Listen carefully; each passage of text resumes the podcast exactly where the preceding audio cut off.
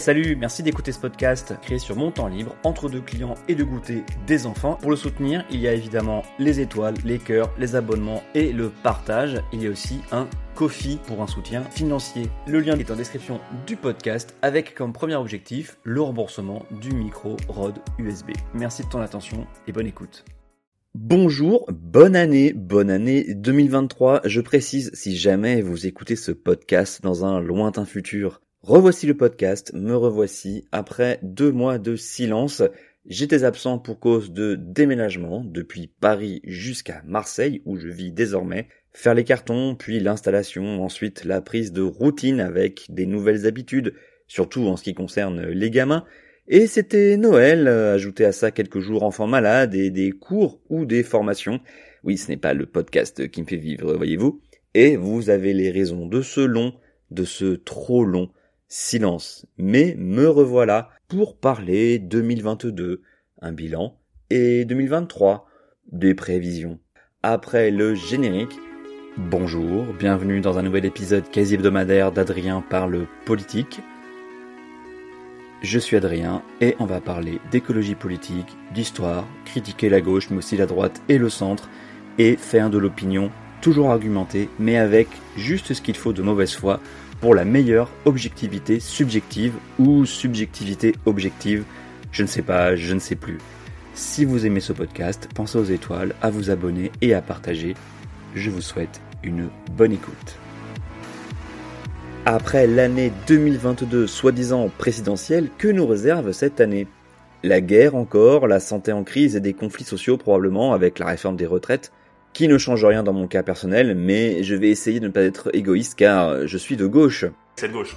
Avant de vous proposer des prévisions pour 2023, je reviens sur 2022 rapidement parce que c'est incroyable comme le fait majeur qu'on en retient, ce n'est pas du tout, mais alors pas du tout, la présidentielle et la réélection d'Emmanuel Macron.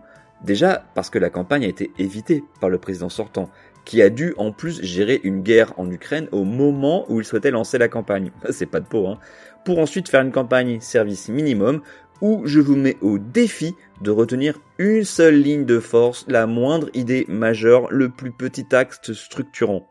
Pour prendre des exemples, Sarkozy avait suivi une ligne identitaire extrêmement droitière en 2012. Cette France, c'est votre France Mes chers compatriotes, prenez votre destin en main. Dressez-vous, prenez la parole, dites ce que vous avez sur le cœur, Dites ce que vous voulez pour votre pays. Dites-le haut. Dites-le fort. Dites-le maintenant. N'ayez pas peur. Peuple de France, entends mon appel. Française, Français, aidez-moi. Aidez-moi. Aidez la France. Pour perdre face à Hollande. Mitterrand en 88 avait parlé de génération Mitterrand. Et Chirac en 2002, euh, il disait quoi Chirac en 2002 euh, euh, euh,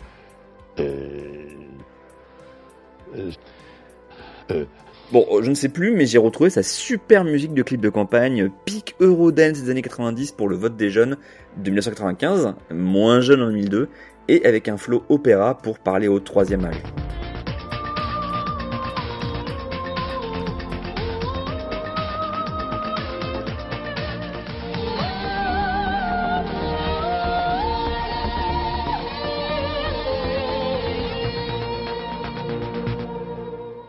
Retient-on de l'année 2022 Donc certainement pas la campagne de la présidentielle, complètement éclipsée par la nullité de la campagne de Macron d'une part, et par les législatives d'autre part, où le fait majeur a été la défaite relative du camp présidentiel et la candidature de Mélenchon au poste de Premier ministre. Une défaite aux législatives ou victoire relative, ça dépend de votre point de vue, qui a oblitéré toute chance du moindre état de grâce pour Macron. La vie politique a ensuite été rythmée par les déboires de la NUPES, pour le meilleur. Et pour le pire, j'ai déjà assez tapé sur la NUPES avant l'interruption en novembre. Je vais éviter aujourd'hui, même si revenir sur la gestion catastrophique du cas Katnins est bien tentant. Donc, en bilan de 2022, on a une élection présidentielle déjà oubliée, des élections législatives à la fois perdues et gagnées avec une opposition de gauche majoritaire, mais une opposition d'extrême droite qui fait le pari de la respectabilité face au bordel de la NUPES et ses erreurs fatales. Et aussi dans le bilan, une guerre de grande ampleur en Europe avec des chars, des missiles de croisière, des régions occupées, avec des civils torturés, des familles déportées, des enfants enlevés et relocalisés en Russie, et, pour couronner le tout, une cinquième colonne en Europe de l'Ouest qui appelle à la désescalade et à respecter la Russie. Ils sont dans tous les camps politiques, hein, pas de jaloux, même s'il y a une surreprésentation à l'extrême droite par admiration pour Poutine et une surreprésentation à l'extrême gauche par une lecture bigleuse et une focalisation anti-américaine complètement teubée et datée des rapports géopolitiques mondiaux. Bref, voilà. On en oublierait presque le Covid qui continue à tuer ces dizaines de milliers de personnes par an, aidé en cela cette année par la grippe précoce, la bronchiolite infantile et la crise hospitalière. Une crise hospitalière inédite puisqu'elle marque l'aboutissement de la confiance dans l'abnégation des personnels pour faire tenir tout le système. Auparavant, les soignants faisaient grève bien gentiment avec un petit brassard, quelques manifestations, mais finalement, ils restaient en place, fidèles au poste. Là, c'est fini les gens se barrent avec un énorme ras-le-bol, une fatigue immense. Une fatigue d'autant plus immense après l'expérience de 2020 où la crise du Covid a prouvé que l'hôpital pouvait fonctionner sans les mesquineries administratives ou les aberrations budgétaires. Des mesquineries et des aberrations qui sont revenues dès le gros de la tempête passée. Merci au vaccin, soit dit en passant. D'autres pans entiers de nos services publics tiennent uniquement grâce à l'abnégation des salariés, des agents, l'enseignement et la justice principalement. Coucou les greffiers. Je me souviens de ma mère, prof des écoles, qui en parlait quand j'étais ado dans les années 90. Ça ne tient que par la bonne volonté. Jusqu'à quand On voit déjà de moins en moins de candidats au concours d'enseignants et ça ne va pas s'arranger? Car il arrive un moment où la bonne volonté, ça ne peut pas faire de miracle. Euh, voilà pour 2022. Et alors, 2023 On va un peu se faire chier si vous voulez mon avis, parce qu'il n'y a pas d'élection. Euh, fort heureusement, le lot de mesquinerie politique sera bien là. Ah. Il y a la succession de Mélenchon à LFI, les sénatoriales et la préparation des européennes et le congrès du PS aussi, en cours au moment où j'écris et où j'enregistre ces lignes, et aussi celui du PC un peu plus tard. Pour la succession de Mélenchon, ce début d'année a déjà tenu ses promesses et sa part dans tous les sens.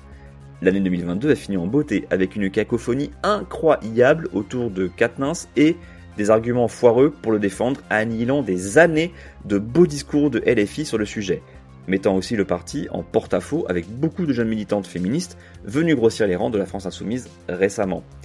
Un peu embêtant quand depuis deux ans le parti appelle, euh, à juste titre, hein, euh, à la démission de Darmanin ou de Benoît Simian, cet ancien député accusé de harcèlement de son ex-compagne et de harcèlement sexuel sur une assistante parlementaire. Député euh, en marche, je précise. Cela a placé dans une position délicate des militantes qui ont contribué à façonner l'image actuelle de la France insoumise et montrer les limites du on vous croit quand cela conduit à la mise en écart sans aucune forme de procédure d'un candidat comme Tahabouaf ou d'un cadre sur la base de simples soupçons. Je parle de Thomas Guenellet et ça fait tortiller quand il s'agit d'une figure comme euh, Adrien Quatennens. Cette affaire a un lien avec la succession de Mélenchon car il était pressenti parmi les successeurs potentiels. Finalement, ce sera Manuel Bompard, désigné par Dieu en personne, sans aucun vote militant. Toute la gauche tient congrès depuis septembre, hein, même le NPA, qui en profite d'ailleurs pour se scinder à nouveau en deux. Toute la gauche tient congrès, sauf LFI. Non, ça c'est pas son genre les congrès. On parle pour LFI d'un mouvement horizontal, gazeux, pas d'un parti vieux jeu. Donc Manuel Bompard, député de Marseille, même circonscription que Mélenchon au mandat précédent, est désormais à la tête de la, alors attendez, je cite, hein, coordination des espaces, ce jargon des enfers quoi, avec des fidèles de Méluche et pas de grandes gueules comme François Ruffin ou Clémentine Autain. Deux personnalités avec une existence politique qui précède et qui est extérieure à la France insoumise, hein, il faut le rappeler.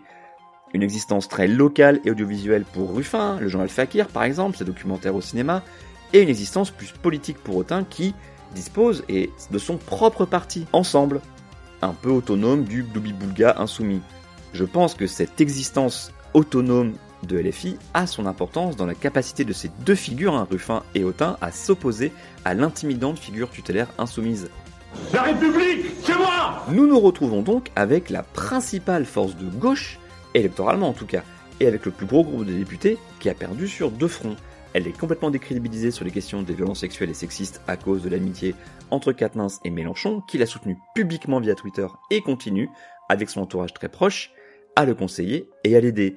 La France insoumise s'est aussi ridiculisée avec sa méthode de désignation du chef par unanimité sans vote, une espèce de cénacle dont on ne connaît pas vraiment les règles. Une méthode que même le plus stalinien des partis communistes au centralisme démocratique le plus abouti aurait sans doute trouvé euh, un peu abusé. Certes, le vote ne fait pas à lui seul la démocratie, même interne, mais il en est une partie indispensable. Songez que LFI reste le dernier parti gazeux en France depuis que la République en marche s'est fondue dans Renaissance, qui est désormais un vrai parti avec adhésion payante, responsables locaux, cadre intermédiaire et tout ce qui fait d'un parti un vrai parti avec ses lourdeurs, mais aussi son respect d'un cadre commun démocratique.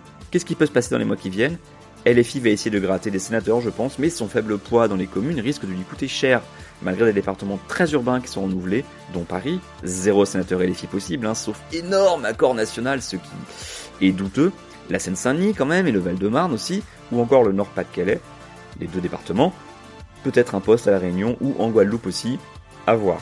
Les manœuvres ont déjà commencé, hein, c'est en septembre, hein, chez ELV on prête des ambitions à Jadot pour Paris, le PS serait en train de virer Rossignol au profit d'un cadre et élu local de l'Oise, donc vous voyez que c'est déjà bien en route.